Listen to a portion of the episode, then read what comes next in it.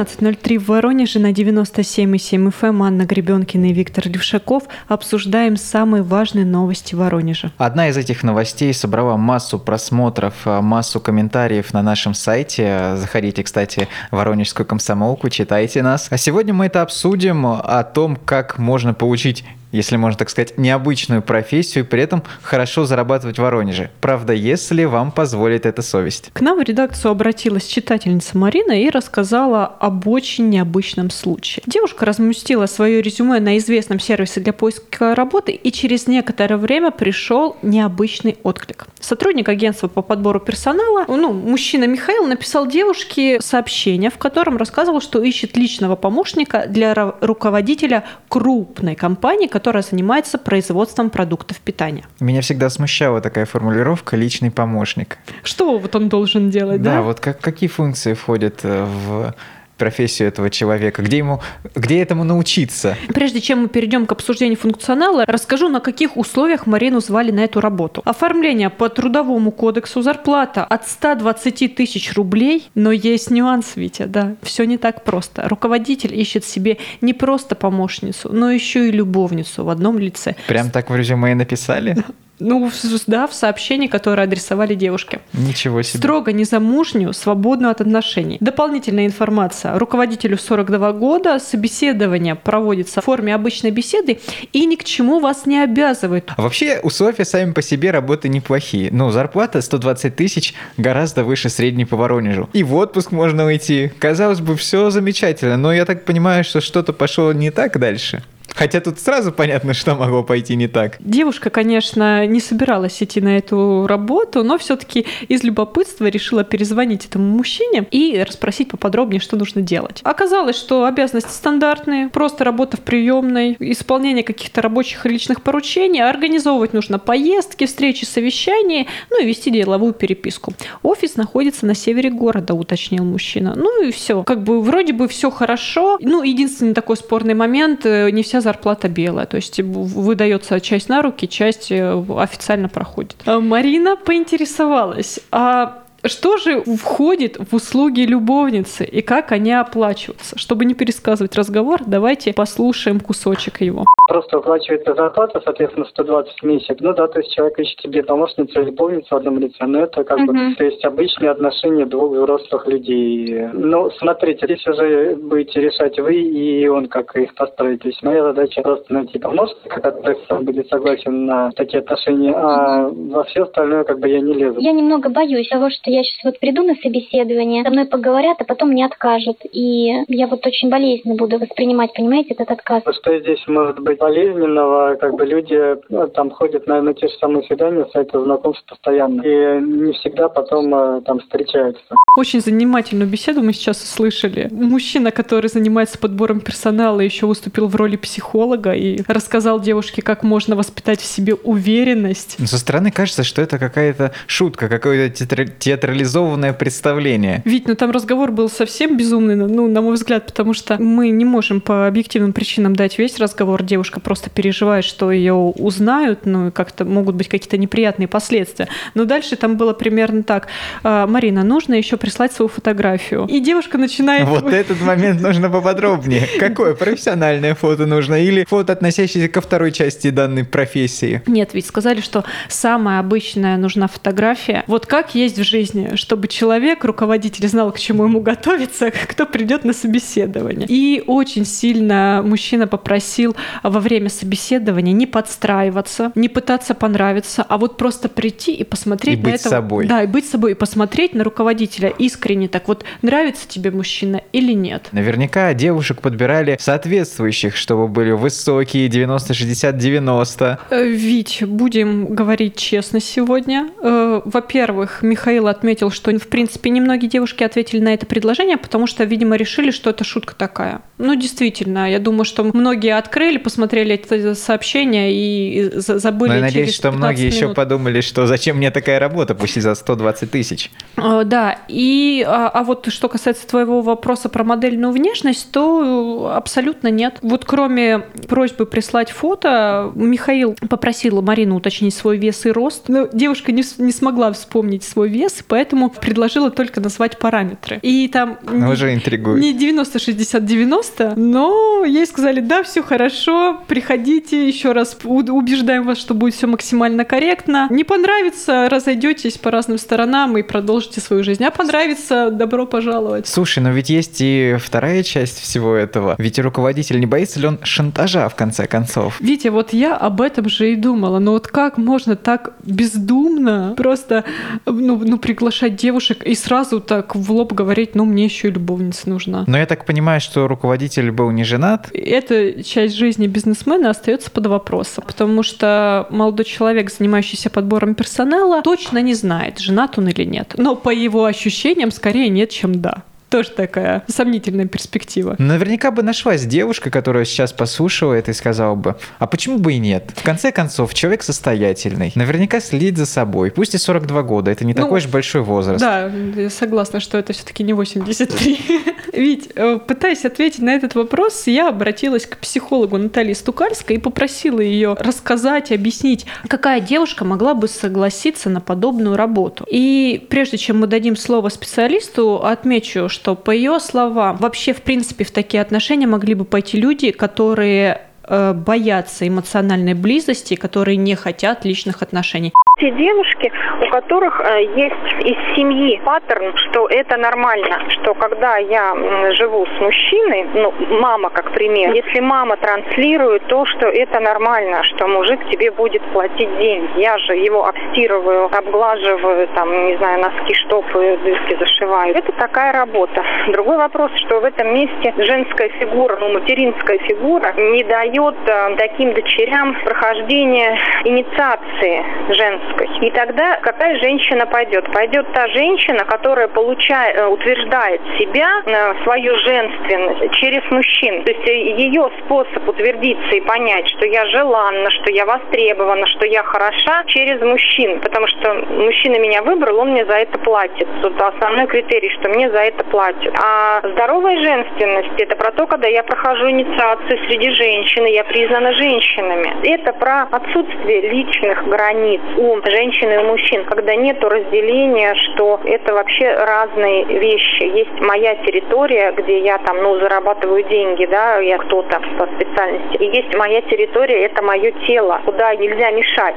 Слушай, а с другой стороны, а вдруг это обычный нормальный мужик, хорошо зарабатывающий, всю жизнь посвятил карьере и хочет найти себе вторую половинку? Но ведь может и такое быть. Может быть, это Ричард Гир, который ищет свою красотку. Витя, по этому поводу у нас тоже есть комментарий. Давайте еще раз дадим слово психологу Наталье Стукальской. Естественно, эти мужчины очень ну, авторитарные, очень нарциссичные. Причем это, если такое объявление реально, то это дает пораненный нарцисс, потому что со своей нарциссической головой он не может справиться, пойти в нормальные отношения. Но его пораненность в этом месте в том, что ему нужна власть над женщиной. Причем власть такая всеобъемлющая. Она на меня работает, и я еще и с ней сплю. И я в этом месте могучая велика, я вообще красава. При всем при этом мне не надо с ней ну, вести какую-то там бытовую, какую какую-то социальную жизнь за пределами кабинета. Это же очень удобно. Это та штука, такой минимализм, к которому сейчас очень многие приходят.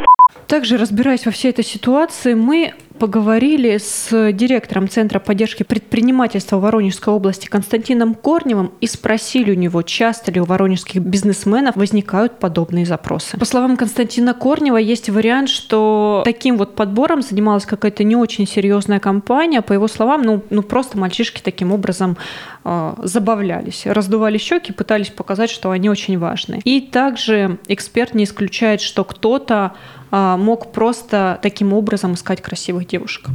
В общем-то, на официальных сайтах а, подобные объявления, конечно же, не встречаются, так что вы можете спокойно искать себе работу и не думать, а, что за ней может скрываться что-то еще. Нам даже прокомментировали в одной из пиар-служб сайта, который ищет сотрудников для компаний, что подобные объявления они стараются сразу банить, и с подобными компаниями они не сотрудничают. Что ж, остается только догадываться, удалось ли этому загадочному обычному 42-летнему предпринимателю найти девушку своей мечты, или он все еще находится в активном поиске. На этом мы сейчас прервемся и после небольшой паузы продолжим наш разговор.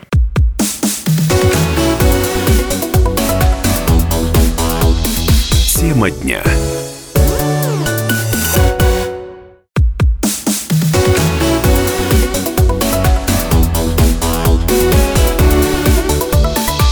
Тема дня. На 97,7 FM эм Анна Гребенкина и Виктор Левшаков продолжаем обсуждать самые важные новости Воронежа. Накануне на еженедельной планерке в мэрии прошло обсуждение ряд важных городских тем. В частности, обсуждался генплан. А знаешь ли ты, Ань, что уже в 2020 году у нас будет готов большой стратегический документ, который расскажет о том, как мы будем развиваться, как наш город будет расти. В течение целых, по-моему, 22 да, или все 24 верно. лет. Все верно, 20 лет. На 20 лет разрабатывается план, а он пройдет общественные слушания, работы над ним ведутся с 2018 года, и вот а, сегодня ведется детальная проработка. Поэтому поговорим о деталях, так как много еще общих а, слов, общих тем, которые, наверное, не так интересно будет обсуждать. Ведь ну давай выделим какие-то основные направления. В частности, сейчас сформировано несколько вариантов развития. Это компактный город Воронеж, то есть а, промзоны будут убираться, все маленькие пространства будут задействованы. И что же там сделают застройку? Но это будет не точечная застройка, а именно современная. Я бы рад был ответить, как это все будет выглядеть, но пока есть только вот такое красивое название а, с, ну, крас- с красивым Специалисты замыслом. даже сами не знают, как это будет выглядеть. Есть еще вариант сбалансированного развития периферии, то есть все-таки окраины будут задействованы. В, ко- в конечном итоге все предполагают, а, те источники, с которыми мы общались, что получится что-то усредненное. Будет развиваться и центр, будет развиваться и периферия, потому что нельзя отказаться от чего-то одного. Также были обозначены ряд а, проблем основных, с которыми Воронеж сталкивается уже сейчас. В частности, у нас а, в черте города находится целых три аэродрома. Насколько ты наверняка знаешь, 30-километровая зона рядом с ними полностью накрывает город, из-за этого строительство а, там, многоэтажек, например, уже невозможно в этих местах. В том числе есть множество внутренних преград и препятствий от водохранилища до железной дороги, которые там рассекают город пополам. Это мешает, в частности, строить где-то комплексно, находить какие-то пути сообщения между ну, едва ли районами. мы сможем избавиться от водохранилища. Нет, избавляться от водохранилища никто не будет, но, конечно, нужно учитывать пути движения, ведь люди каждый день добираются с левого берега направо и наоборот, и все это нужно учитывать в генплане. Сегодня, конечно, мы говорим широко о нем, но одну деталь нужно отметить. Я не зря коснулся именно вот вопроса того, как добираться, ведь мы постоянно сейчас обсуждаем, будет ли в Воронеже метро или нет. Витя, ну каждый раз ви- видишь новость про метро и думаешь, господи, ну вот почему мы вообще обсуждаем то, что никогда не появится в нашем городе? Ну вот у меня, как у обычного жителя, именно такая реакция возникает. К этому я подводил, а действительно, сомнения существуют, хотя я более оптимистично настроен, чем ты. Ну там же даже документацию еще не составили. Конечно. Но Людмила Подшивалова, главный архитектор города, рассказала, что в генплане, который разрабатывают москвичи, рассматривается целых три варианта создания э, такого современного транспорта в нашем городе. Первый вариант – это наземный легкорельсовый транспорт, своеобразный современный трамвай с участками как ускоренного движения, так и с местами, уходящими под землю. Нечто подобное есть в различных зарубежных городах, например, в Стамбуле, а, где, в принципе, трамвай может где-то походить на метро, Ну, он уходит под землю, и кажется, что да, ты где-то едешь в туннеле, а может выходить на улицу и обычно уже трамвайчик какой современный. Но есть и другие варианты. Например, сочетание того же ЛРТ, э, легкорельсового транспорта и железной дороги, то есть э, электричек обычных наших. Пожалуй, это два основных пути развития. Но, кстати, вот ты сказала, метро не будет. А вот нет, неправда. Метро может быть. Правда, в очень долгосрочной перспективе. Однако данный план рассматривается э, и активно сотрудничает разработчик генплана с японскими консультантами, чтобы подготовить все техническое обоснование для такой возможности. Это лишь один из вариантов. Пока действительно мы говорить можем немного, и может быть все это останется лишь на словах, но что-то должно точно быть использовано. А вот что обсуждали, так это как преобразится центр города. Витя, здесь действительно планы более осязаемы, потому что известны конкретные сроки. О преображении Центрального района рассказала глава его управы Инна Шейна. Давайте послушаем. В этом году планируется благоустроить общественное пространство, дворы, плюс провести ремонтные работы тротуарной части по 81 адресу на общую сумму порядка 78 миллионов.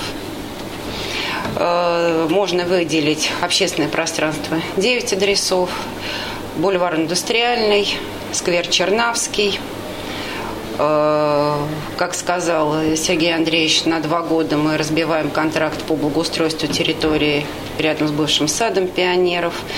Плюс э, завершаем благоустройство сквера Никитинского, где детская площадка располагается. Кроме того, у нас э, реализуются инвестпроекты группы компании «Хамина». Они уже вложили дополнительные средства в сквер имени архитектора Троицкому. Планируется благоустраивать а сосновую аллею, бульвар так называемый, опять же, благоустройство будет э, зависеть от строительства дома, жилого массива Бунин. В этом же году мы планируем на сумму порядка 34 миллионов благоустроить 8 дворовых территорий. Планы по благоустройству центрального района действительно более осязаемы, чем возможность появления в метро, потому что известны конкретные сроки. В 2,5 миллиона рублей обойдется благоустройство бульвара Индустриальный. Он находится между домами по улице Фридриха Энгельса и проспекту Революции и является историческим местом города, если вдруг кто-то не знает. А что интересно, именно с бульвара Индустриальный начинается экскурсионный маршрут «Старинная Фридриха Энгельса». А здесь множество исторических а, домов, которые расположены в вблизи бульвара, вдоль бульвара, там постройка 1904 года. То есть это история всего нашего города. Мы можем устраивать туристические маршруты, проходить сами гулять, а что довольно-таки интересно. Планируется обустройство урна, скамеек, современного детского и спортивного оборудования, а также монтаж освещения. И важно, что все работы закончатся в 2020 году. Важная тенденция наметилась в Воронеже. Так, на месте кафе на проспекте Революции 30А планируется обустройство еще одного общественного пространства, то есть э, нечто новое появится, чего в Воронеже еще не было. Сразу таких новостей на сердце теплее становится. Напомним, э, заведение, которое долгие годы носило гордое название «Губернатор», а сейчас скромно именуется кафе, планируют снести. На сайте госзакупок не так давно была опубликована информация о поиске подрядчика для подготовки проекта демонтажа. Мы не будем сейчас, наверное, разбираться в подробностях, а что там происходит с заведением, почему его сносят. Важно, что ну вот обычно какие разговоры появляются? Снесли одно кафе, значит, скоро там появится, появится другое. другое. Но вот вчера на планерке рассказали, что на месте этого здания посадят рябины и обустроят цветники с многолетними растениями. Также уложат плитку, установят скамейки, светильники и, в общем, сделают прекрасную зону отдыха. Да, и там будет еще Wi-Fi. Проект также должен быть реализован в течение двух лет, 2019 и 2020. Общий объем финансирования составит 3,2 миллиона рублей. Сейчас мы вам рассказываем о том, как эти скверы скверы преобразятся, но вы же наверняка хотите посмотреть, как это возможно. Поэтому заходите на наш сайт «Комсомольская правда в Воронеже». Там вы увидите проекты данных общественных зон. Также в этом году благоустроят сквер Никитинский. На существующем уже бетонном ограждении художники нанесут граффити по мотивам мультика «Котенок с улицы Лизюкова». Уже есть эскиз, он согласован со всеми заинтересованными структурами. Важно отметить, что сквер Никитинский сам по себе существует уже с 2005 года. Это одно из мест, которым, а, можно сказать, гордилась мэрия, потому что там было ну, современное детское оборудование, да, хотя уже пришло время все это модернизировать. Нужно по-хорошему обновлять все то, где играли наши малыши, и да, такая работа будет проводиться. Кроме того, будет заменено покрытие, ограждение, появятся новые кустарники. В частности, осенью планируется посадка 50 кустов кизильника, и это заменит существующее металлическое ограждение детской площадки, и это как раз соответствует современным урбанистическим тенденциям. Правда, не все настолько уж хорошо в плане озеленения, потому что современные деревья, как отметили также на планерке, они, конечно, создают тень, они красивые, люди приходят во многом, потому что хорошо отдыхать там, где взрослые, хорошие деревья, но, к сожалению, они могут быть опасны. В частности, после тех инцидентов, которые произошли в столице, когда деревья падали на детей, и, в частности, один из э, малышей погиб, после этого было решено, что нужно усилить работу в данном направлении. Совместно с управлением экологии было проведено обследование зеленых насаждений и выявлена необходимость удалить некоторые опасные деревья. Так что сквер чуть-чуть все-таки проредят. Кроме того, для увековечивания памяти погибших детей по инициативе воронежских краеведов и очевидцев трагических событий военного времени разработана концепция благоустройства сквера у памятника знака жертвам бомбардировки в саду пионеров по улице Театральной. Так там появится стена памяти, а запланировано выполнить ее из архитектурного бетона и картиновской стали. Уже сейчас разрабатывается конструктивное решение объекта, после чего будет определена его стоимость. А вокруг этого памятника планируется также э, обустроить брусчатку. Стоимость проекта небольшая, всего 630 тысяч рублей. Важно отметить, что уже в следующем году мы отпразднуем 75-летие Великой Победы, и этот объект, хоть и небольшой, но он знаковый для нашего города, города, концепция уже согласована, поэтому важно его сделать, успеть к 9 мая. И в мэрии пообещали, что так оно и будет. В общем, ждем указанных, названных нами дат и смотрим, как преобразится наш город. На этом мы сейчас прервемся и после небольшой паузы продолжим обсуждение важных для Воронежа новостей и событий.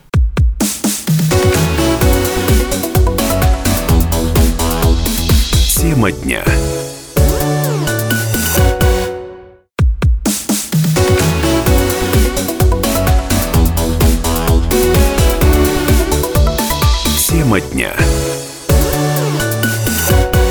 97,7 FM Анна Гребенкина, Виктор Левшаков. Продолжаем обсуждать самые важные новости Воронежа. И, конечно же, не можем не коснуться темы подорожания проезда в общественном транспорте. Скажем сразу, что сумма, цена, стоимость проезда, скорее всего, составит 23 рубля. Пока это наиболее вероятный вариант из тех, что обсуждались на минувшем собрании, которое проводил вице-губернатор Виталий Шабалатов совместно с городскими перевозчиками. Хотя, сразу скажем, что люди, которые которые так или иначе знакомы с ситуацией, говорят, что и этот вариант далеко не окончательный. Да, к нему близки, к нему склоняются, но все может поменяться, причем в ближайшую неделю. В пресс-службе правительства нам подчеркнули, что документы еще собираются, собирается обоснование от перевозчиков, и никаких решений по повышению стоимости проезда в общественном транспорте в Воронеже еще не принято. Вот такая новость не новость. Абсолютно, наверное, не новость, потому что мы уже несколько недель, наверное, обсуждаем эту тему, и буквально в начале июля председатель Союза руководителей городского пассажирского транспорта администрации Воронежа Дмитрий Круцких заявил, что что-то делать с подвижным составом можно только если тариф вырастет до 27 рублей. Это практически на 60% подорожание, но это очень много. Я уверен, что все-таки тариф был немножко завышен, специально или нет, может быть, чтобы напугать людей и сказать, вот видите, могло быть 27 рублей. А мы вам только 23, да? Да,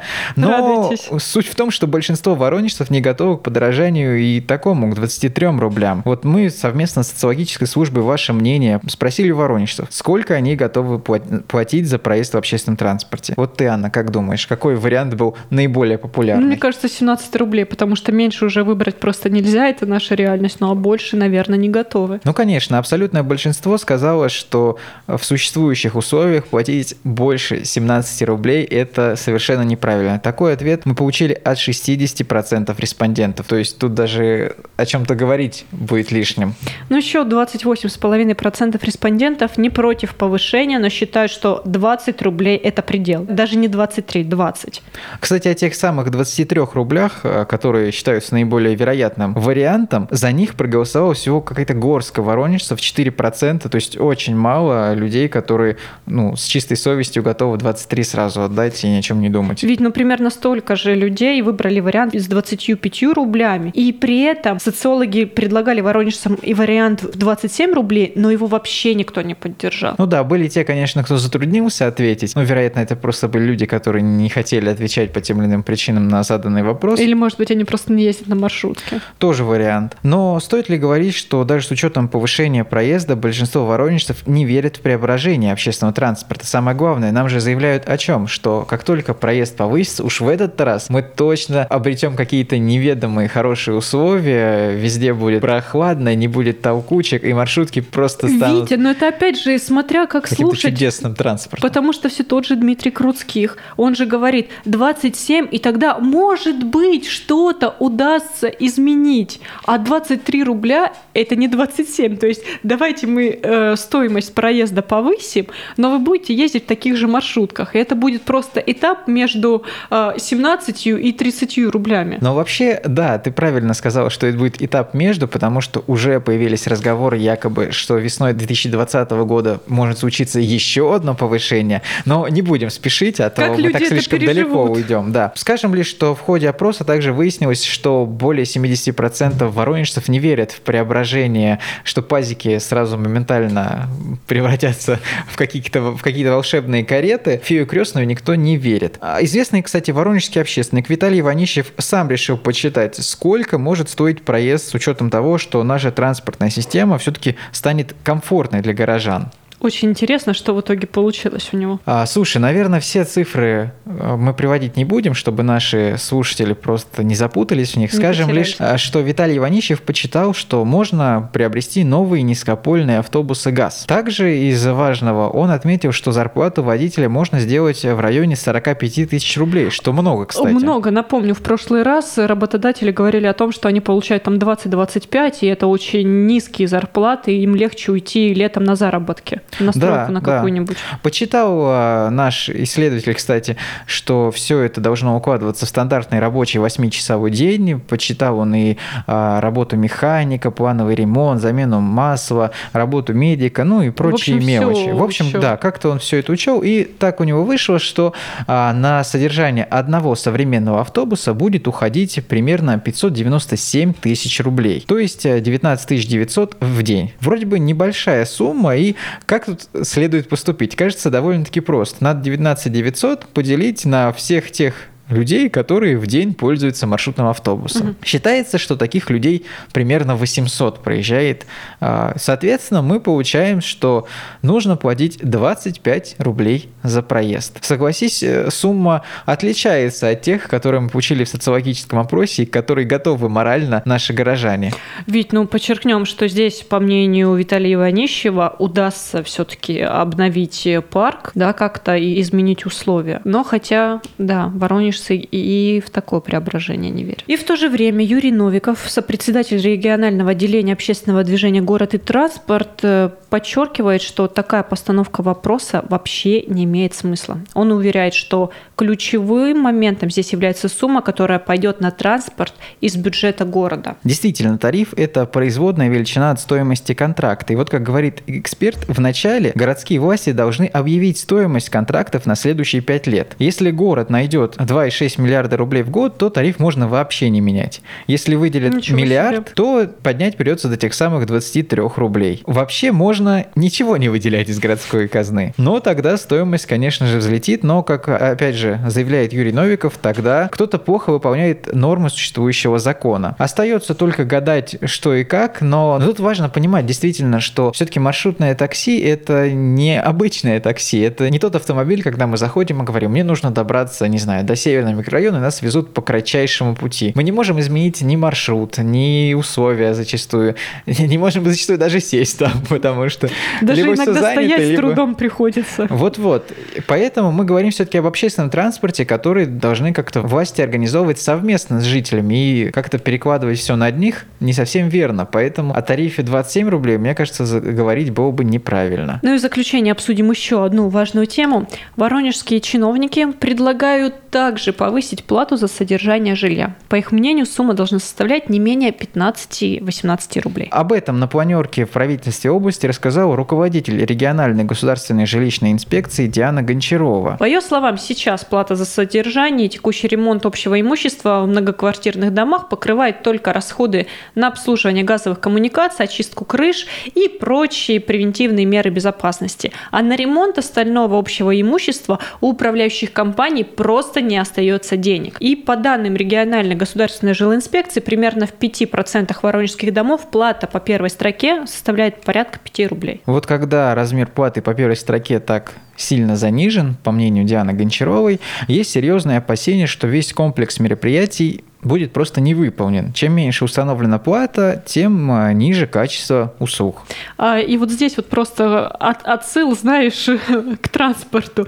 Просто, мне кажется, у людей столько недоверия, что ты будешь платить больше, а качество услуг не станет лучше, что мы каждое какое-то изменение сразу вот негативом встречаем. Но, может быть, вопрос в том, что повышение это мы уже зн- знакомы с ним, мы с ним уже встречались, а вот улучшения Не зачастую не всегда. всегда видны. Также, по словам Дианы Гончаровой, управляющим компаниям нужно, конечно, активнее работать с гражданами, как-то выходить с предложениями по справедливой плате, объяснять, почему это необходимо, как-то обосновывать э, цену да, на предоставляемые товары и услуги. А собственники по предложению УК уже должны сами принимать, повышать плату или нет и насколько. Также подчеркнем, что специалисты убеждают, что значительного роста платы не предполагается, а для тех групп населения, которые все-таки будут испытывать дискомфорт, а, предусмотрены определенные субсидии. Давайте об этом послушаем поподробнее. Что касается какого-то значительного роста, мы его не предполагаем, но даже в том случае, если какая-то группа населения а, будет испытывать э, дискомфорт, то существует мера представления социальной защиты. Это и субсидия в том случае, если процент э, оплаты совокупной превышает э, там, более 20%. Вот. Существуют меры поддержки, которые связаны с компенсацией ветеранам труда, соответственно, соответственно, иным категориям. Поэтому здесь мы не видим какого-то существенного вот напряжения, которое могло бы, могло бы возникнуть, потому что это все компенсируется. Но все-таки речь идет о безопасности проживания граждан, и когда действительно не хватает средств и размер платы по первой строке просто ну, очень э, сильно занижен, то здесь, э, разумеется, есть очень серьезное опасение, что весь комплекс мероприятий не исполняется. Напомним, что рассчитать примерную плату за содержание общего имущества можно с помощью калькулятора на сайте региональной государственной жилищной инспекции. На этом наш эфир подошел к концу. Сегодня с вами были Анна Гребенкина и Виктор Левшаков. До новых встреч!